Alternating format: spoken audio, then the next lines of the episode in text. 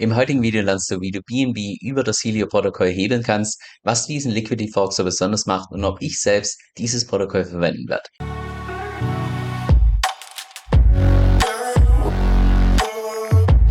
Hi, mein Name ist Kevin und auf meinem Kanal geht es primär um DeFi, Decentralized Finance. Genau gesagt verschiedene DeFi-Protokolle und DeFi-Strategien, weil ich persönlich felsenfest davon überzeugt bin, dass man damit in der Zukunft das meiste Geld verdienen kann. Aber falls dir das zusagt, dann lade ich dich herzlich ein, unten auf Abonnieren zu klicken und mit dem lasst uns auch direkt ins heutige Video reinstarten. Also ganz kurzer Hintergrund, wie es überhaupt zum heutigen Video kam. Und zwar möchte ich persönlich wahrscheinlich irgendwann Ende 2023, Anfang 2024, also auf jeden Fall noch vor dem Halving-Event, möchte ich wahrscheinlich einen Teil von meinem Risikokapital in BNB investieren Aber jetzt einfach nur BNB kaufen und einfach halten mit den heutigen Möglichkeiten, die wir in DeFi haben, aus meiner Sicht jetzt nicht unbedingt das attraktivste. Deshalb war ich da schon in den letzten paar Monaten immer mal wieder so am Schauen, welche Protokolle es denn gibt, wo man tatsächlich BNB als Kollateral hinterlegen kann, um das Ganze zu beleihen und damit natürlich die eigene Position heben zu können. Das ist ja keine Empfehlung, das genauso gleich zu tun. Alles, was mit Heben zu tun hat, ist definitiv nur für Fortgeschrittene. Aber das war zumindest mein Plan. Weil wenn wir uns mal allein die Performance von BNB anschauen, in Dollar gemessen, selbst in Dollar gemessen, würde ich sagen, für den Altcoin unglaublich stark. Also, dass wir jetzt schon ungefähr einen Preis haben, der bei ungefähr 50 Prozent steht vom letzten All-Time-High, in Dollar gemessen zur derzeitigen Marktphase, das ist schon ziemlich stark für ein Altcoin. Und auch natürlich die Performance in Bitcoin gemessen, wenn wir uns die in Safelove anschauen, während einem Bärmarkt hat PNB im Vergleich zu Bitcoin ein All-Time-High nach dem nächsten gesetzt. Das ist einfach ziemlich beeindruckend. Und ich persönlich investiere jetzt auch nicht unbedingt in BNB, weil ich denke, das ist das dezentralste Projekt und hat die, die allerbesten Use Cases oder sonst was, sondern im Gegenteil, ich investiere tatsächlich primär deshalb, weil ich denke, da gibt es einfach eine relativ starke zentrale Führung, die das Projekt pushen kann und dementsprechend hat auch BNB einfach in der Vergangenheit unglaublich stark gepumpt. Und ich persönlich gehe einfach davon aus, dass es weiterhin so sein wird. Aber es ist jetzt nicht also ich investiere jetzt nicht beispielsweise in BNB, weil ich denke, fundamental ist das das beste Projekt, beste in Anführungszeichen. Anyway, so viel dazu. Auf jeden Fall habe ich vor kurzem dann ein YouTube-Video gesehen, wo jemand einen Fork von Liquidity auf der Binance Smart Chain vorgestellt hat. Wo ich dann, als er das erzählt hat mit Fork von Liquidity, habe ich sofort solche Augen bekommen, weil ich ja davor schon Recherchen gemacht habe zu Forks, zu Liquidity und so weiter. Und mir nie aufgefallen ist, dass es tatsächlich auch einen größeren Fork auf der Binance Smart Chain gibt, wo ich dann gedacht habe, hallo, wie cool ist denn das, wenn so ein ähnliches Protokoll wie Liquidity tatsächlich auf der Binance Smart Chain gibt, wo man dann seine eigenen BNB genauso effizient, genauso sicher entsprechend hebeln kann. Auf jeden Fall habe ich dann meine eigene Recherche dazu gemacht und die war, um ehrlich zu sein, ziemlich ernüchternd. Und zwar geht es konkret um das CDO-Protokoll, was ein Lending-Borrowing-Protokoll ist auf der Binance Smart Chain mit derzeit einem Total Value Lock von so ungefähr 68 Millionen. Jetzt 68 Millionen, ganz ehrlich, wäre das jetzt beispielsweise ein Borrowing-Protokoll auf Ethereum, da würde ich persönlich sagen, einfach zu klein, da würde ich wahrscheinlich schon nicht mal eine tiefe Recherche dazu machen. Aber auf der Binance Smart Chain sind 68 Millionen im Vergleich zu auf Ethereum einfach eine ganz andere Hausnummer. Weil wenn wir uns mal beispielsweise das Ranking anschauen, nur von den ganzen Projekten auf der Binance Smart Chain und hier weiter runter scrollen, sehen wir beispielsweise schon, dass das Helio-Protokoll derzeit auf Platz Nummer 15 ist. Das heißt, spielt schon relativ weit vorne mit für die Tatsache, dass es einfach ein relativ neues Protokoll ist. Und es wurde auch in dem YouTube-Video, was ich ursprünglich gesehen habe, wurde auch gesagt, dass das Helio-Protokoll ein Fork ist von Liquidity.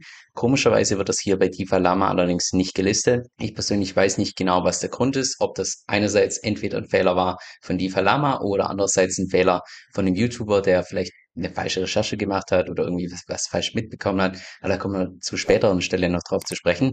Aber wäre das tatsächlich ein Fork von Liquidity, dann wäre das der mit Abstand größte Fork, was das TVL angeht. Weil wir haben ja derzeit, ich würde mal sagen, im Vergleich zu anderen Forks, die drei größten, einmal Vesta Finance, habe ich auf meinem Kanal schon vorgestellt, DeFi Frank und auch Yeti Finance. Und die drei kombiniert hätten sogar ein TVL von weniger als 68 Millionen. Das heißt, wenn es tatsächlich ein Fork von Liquidity ist, dann wäre es der mit Abstand größte Fork von Liquidity. Wenn man es mal mal hier die Webseite vom Helio-Protokoll ein bisschen genau anschauen, würde ich persönlich sagen, das Ganze ist auch relativ selbsterklärend. Und zwar siehst du hier auf der linken Seite, was du als Kollateral, das heißt als Sicherheit hinterlegen kannst. Zum einen BNB und zum anderen auch den Stablecoin BUSD. Und hier auf der rechten Seite siehst du, was du als Kredit aufnehmen kannst. Das ist der Stablecoin Hey. Der wird auch die Stablecoin genannt, Decentralized Stablecoin. Und er ist genauso überkollateralisiert wie auch beispielsweise der LUSD von Liquidity. Du kannst auch zu jedem Zeitpunkt nachschauen, wie stark er überkollateralisiert ist. Und hier mit dem Faktor von 3,08 bedeutet das beispielsweise, dass für jeden einzelnen Dollar in diesem Stablecoin, der derzeit im Umlauf ist, ganze 3 Dollar und 8 Cent derzeit hinterlegt sind, als eine Art Sicherheit. Was ich persönlich hier in den Analytics auch interessant finde, ist die Tatsache, dass hier die Total Borrowers angezeigt werden mit derzeit ungefähr 1750 und falls das tatsächlich stimmt, dann wären das in etwa so doppelt so viele User, die derzeit Liquidity hat, obwohl das Helium-Protokoll vom TVA her bei weitem nicht so groß ist, wie jetzt beispielsweise Liquidity selbst. Aber definitiv beeindruckend sollte die Anzeige tatsächlich stimmen. Das ist unter der Prämisse natürlich. Aber wenn wir nochmal zurückgehen, das heißt, wir haben zum einen, was das Protokoll besonders macht, hier diesen eigenen Stablecoin, den Hey, und zum anderen haben wir hier auch den Helio-Token. Das im Prinzip primär ein Governance-Token, aber sekundär ein Reward-Token. Und zwar wird der Token im Prinzip ausgeschüttet an die ganzen Leute, die einen offenen Kredit haben in diesem Hey-Token. Wie du unten sehen kannst, ist auch nicht nur das Kollateral unterschiedlich, das heißt, dass du andere Kryptowährungen als Kollateral hinterlegen kannst, sondern auch die Collateral Ratio, die unterschiedlich ist. Und zwar haben wir hier bei BNB eine Collateral Ratio von 66%. Prozent. Bedeutet im Wesentlichen, wenn du 100 Dollar an BNB als Sicherheit hinterlegst, könntest du maximal einen Kredit aufnehmen in Höhe von 66 Dollar. Das heißt, wenn man diese 66 Prozent jetzt mal umrechnen in eine Überversicherungsgrenze, dann würde das 151 Prozent entsprechen, was im Borrowing-Markt wirklich sehr ineffizient ist. Also ich glaube, von allen Borrowing-Protokollen, die ich mir bisher genau angeschaut habe, ist das wahrscheinlich das mit Abstand ineffizienteste, was ich bisher gesehen habe dicht gefolgt von DeFi-Chain. Bei DeFi-Chain haben wir 150 Prozent, aber ansonsten alle anderen größeren, bekannteren Borrowing-Protokolle wie Aave, Maker, Liquidity und so weiter sind bei weitem effizienter als hier 151 Prozent. Selbst Maker, ich sag mal das Urgestein, was es schon seit 2017 gibt, selbst Maker hat mittlerweile Awards mit einer Überversicherungsgrenze von 130 Prozent und 130 Prozent zu 151 Prozent, das ist ein Riesenunterschied, was die Effizienz angeht. Also von daher als Investor 66 Prozent aus meiner Sicht jetzt nicht unbedingt unbedingt so attraktiv. Es ist auch so, dass wenn du hier deine BNB hinterlegst, werden die nicht direkt in, dem, in den Smart Contracts von einem eigenen Protokoll hinterlegt, sondern die ganzen BNB wandern im Prinzip auf das Anchor-Protokoll, wo sie in Staking gehen. Welche Vor- und Nachteile das hat, da kommen wir gleich noch drauf zu sprechen. Aber so viel zumindest mal zu BNB. Wenn wir weitermachen mit BUSD, da haben wir eine Collateral Ratio von 90%. Wenn man das jetzt mal umrechnen würde in eine Überversicherungsgrenze, würde das in etwa 111% entsprechen. Das heißt, fast so effizient wie Liquidity. Bei Liquidity sind es ja 110%. Aber dafür hast du eben den Nachteil, dass du hier als Kollateral nur einen Stablecoin hinterlegst. Das heißt, du profitierst natürlich nicht davon, wenn dann die Kryptopreise nach oben gehen oder genauso auch, wenn die Kryptopreise nach unten gehen. Von daher ja, ein Stablecoin hinterlegen und dann, also für 100 Dollar Stablecoin, wenn man die hinterlegt, dann 90 Dollar von einem anderen Stablecoin zu bekommen, aus meiner Sicht ist auch nicht unbedingt das attraktivste. Also da ist aus meiner Sicht Liquidity nicht nur was die Effizienz angeht oder gerade was die Effizienz angeht, einfach bei weitem besser. Im Vergleich zu Liquidity sind auch hier die Zinsen unterschiedlich. Bei Liquidity hast du ja nur einmalige Gebühren von 0,5 Prozent, wenn du einen Kredit aufnimmst. Und hier sind es, wenn du einen Kredit aufnimmst mit BNB, sind es 2 Prozent, die du pro Jahr zahlst. Und bei BUSD sind es 10%.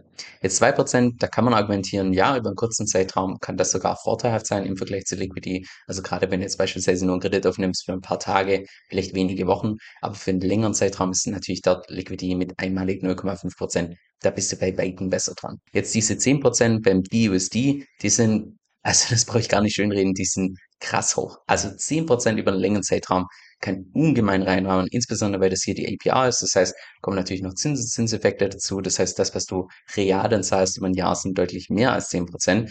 Also das ist schon ziemlich saftig. Wenn man das mal vergleicht mit anderen größeren Borrowing-Protokollen, wie beispielsweise Maker. Maker hat meistens Gebühren, je nachdem, was für ein Wort du benutzt, von zwischen, zwischen 0,5% und 3%.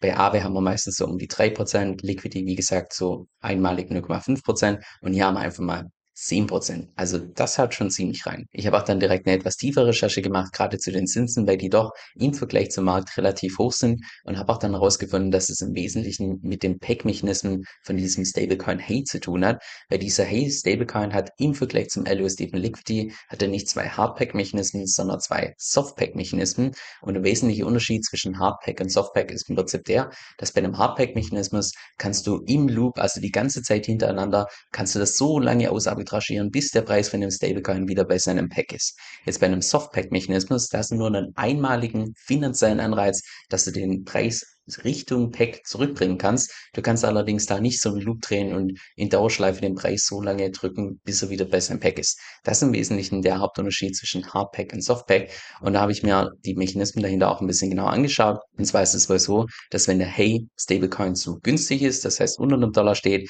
dann ist es so, dass hier diese Borrowing Interest Rate entsprechend nach oben angehebt wird, dass entsprechend weniger Leute einfach einen Kredit aufnehmen und dementsprechend auch die Stablecoins dann auf den Markt werfen, was definitiv Sinn ergibt aber führt halt wiederum auch dazu, dass wenn du jetzt tatsächlich ein Nutzer bist, dass du dann unter Umständen einfach relativ hohe Gebühren zahlst, während du hier deinen Kredit offen hast. Und auch umgekehrt, wenn jetzt beispielsweise der Hey Stablecoin über einem Dollar steht, dann ist es so, dass die Farming Rewards erniedrigt werden. Das heißt, dass man einfach einen Anreiz schafft, dass der Preis dann irgendwann mal wieder Richtung einem Dollar zurückgeht. Jetzt wie stabil oder nicht stabil diese Softback-Mechanismen sind, schwierig einzuschätzen. Ich würde sagen, da muss man zunächst mal einfach so eine etwas schwierigere Marktphase einfach durchlebt haben. Und mit schwierig meine ich jetzt gerade solche Szenarien wie jetzt beispielsweise der Covid-Crash im Jahr 2020, wo es einfach mal innerhalb von ein, zwei Tagen um 30, 50 Prozent nach unten geht.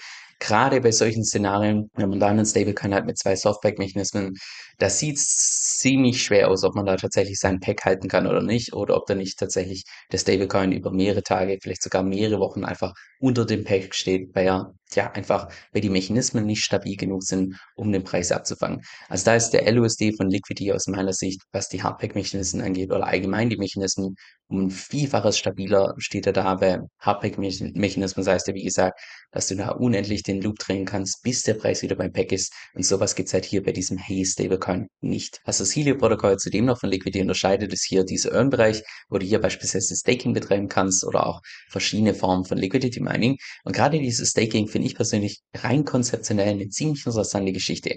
Und zwar habe ich ja eingangs erwähnt, dass diese BNB, die du hier hinterlegst als Kollateral, dass die nicht direkt in die Smart Contracts vom Helio-Protokoll wandern, sondern die gehen auf das Anchor-Protokoll, wo du dann in Staking sind. Also Staking mit BNB. Und die ganzen Rewards, die dadurch erwirtschaftet werden, mit denen werden im Prinzip diese Stablecoins, hey, aufgekauft und dann als Rewards ausgeschüttet.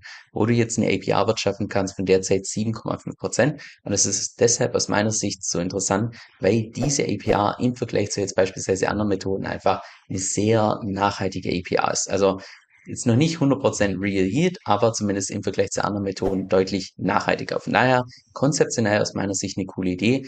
In der Praxis natürlich, wenn du jetzt beispielsweise einen Kredit aufnimmst mit BUSD und dann 10% Zinsen zahlst, ja, dann bringen dir auch hier diese 7,5% nichts, weil du dann im Endeffekt trotzdem noch einen Verlust machst. Aber an sich konzeptionell eine interessante Sache. Und hier auch das Liquidity Mining, was direkt verlinkt wird von der offiziellen Webseite hier, finde ich an sich eine coole Idee, da man dann einfach alles direkt auf einer Seite hat und nicht zu jedem anderen Protokoll selbst gehen muss und schauen muss, wo man was hinterlegen kann. Also in sich eine coole Sache, wie das hier gelöst ist mit diesem Burn-Bereich. Denn jetzt zu den Risiken, natürlich hast du bei diesem Helio-Protokoll, genauso auch wie bei jedem anderen DeFi-Protokoll, hast du Smart Contract Risk, also dass irgendjemand das Protokoll exploiten kann. Aber wie man hier beispielsweise schon auf der Homepage sieht, wurde das Ganze schon viermal geauditet, was in sich ein gutes Zeichen ist. Man darf allerdings nicht vergessen, dass du bei dem Protokoll nicht nur das einmalige Smart Contract Risk hast, sondern das doppelte Smart Contract Risk. Ja, wie gesagt, die ganzen BNB, die du hier als Kollateral hinterlegst, die gehen ja nicht in das Helio-Protokoll, sondern die gehen auf das Anchor-Protokoll. Und dass man sowas nicht unterschätzen darf, das hat auch jetzt im Prinzip die Geschichte gezeigt. Bei 1. Dezember 2022, also noch relativ frisch, war es tatsächlich so, dass ein ehemaliger Entwickler vom Anchor-Protokoll ja, das ganze Protokoll exploitet hat. Und zwar nicht Helios selbst, sondern das Anchor-Protokoll. Aber weil ja von dem Helio-Protokoll die ganzen BNB beim Anchor-Protokoll hinterlegt sind, ja, was ist wohl mit dem Kollateral passiert? Innerhalb von einem Tag entsprechend auf Null gefallen, er in diesem Exploit unendlich viele von diesen Tokens selbst minden konnte und dadurch das ganze Protokoll exploiten konnte. Jetzt sowas, also ist natürlich immer unschön. Jetzt das Gute an dem Fall, wie es tatsächlich passiert ist, ist, dass das Helio-Protokoll für sämtliche Nutzer tatsächlich aufgekommen ist. Also an der Stelle Hut ab, das sieht man nicht von jedem DeFi-Protokoll, dass die selbst ihre Nutzer entschädigen. Aber es war dann so, dass nach, ja, wenn wir uns hier mal die Timeline anschauen, vom 3. Dezember bis zum 30. Dezember innerhalb von 27 Tagen haben sie das alles analysiert, haben die ganzen Nutzer Nutzer entschädigt und danach ist dann auch entsprechend wieder das TVL gut angestiegen, weil die ganzen Nutzer entschädigt wurden und der Stablecoin war auch zu dem Zeitpunkt dann wieder over-collateralized. Aber davor natürlich, wenn das Kollateral nichts wert ist, wäre in der Theorie natürlich auch sämtlicher Stablecoin von diesem Hey-Token überhaupt nichts mehr wert, weil das ganze Kollateral einfach durch diesen Exploit auf Null gefallen ist. Dann das zweite Risiko, dass wenn du jetzt hier tatsächlich deinen eigenen Kredit aufnimmst, einen eigenen Board hast, kannst du natürlich auch liquidiert werden. Und an der Stelle nochmal Hut ab an das Protokoll, finde ich persönlich. Also das sollte aus meiner Sicht der absolute Standard sein bei jedem einzelnen Borrowing-Protokoll, dass man direkt auf der offiziellen Seite einen Telegram-Bot hat. Das heißt, wo du dann automatisch Benachrichtigungen bekommst, falls dein Board kurz vor einer Liquidierung steht. Also solche Sicherheitsnachrichten aus meiner Sicht, die sollten absoluten Standard sein. Von daher finde ich das cool, dass es direkt hier auf der offiziellen Website integriert ist. Weil in aller Regel ist es bei fast jedem anderen Protokoll so, dass man das dann über irgendwelche Trittservices einrichten muss, dass man im Notfall tatsächlich irgendwelche Nachrichten bekommt.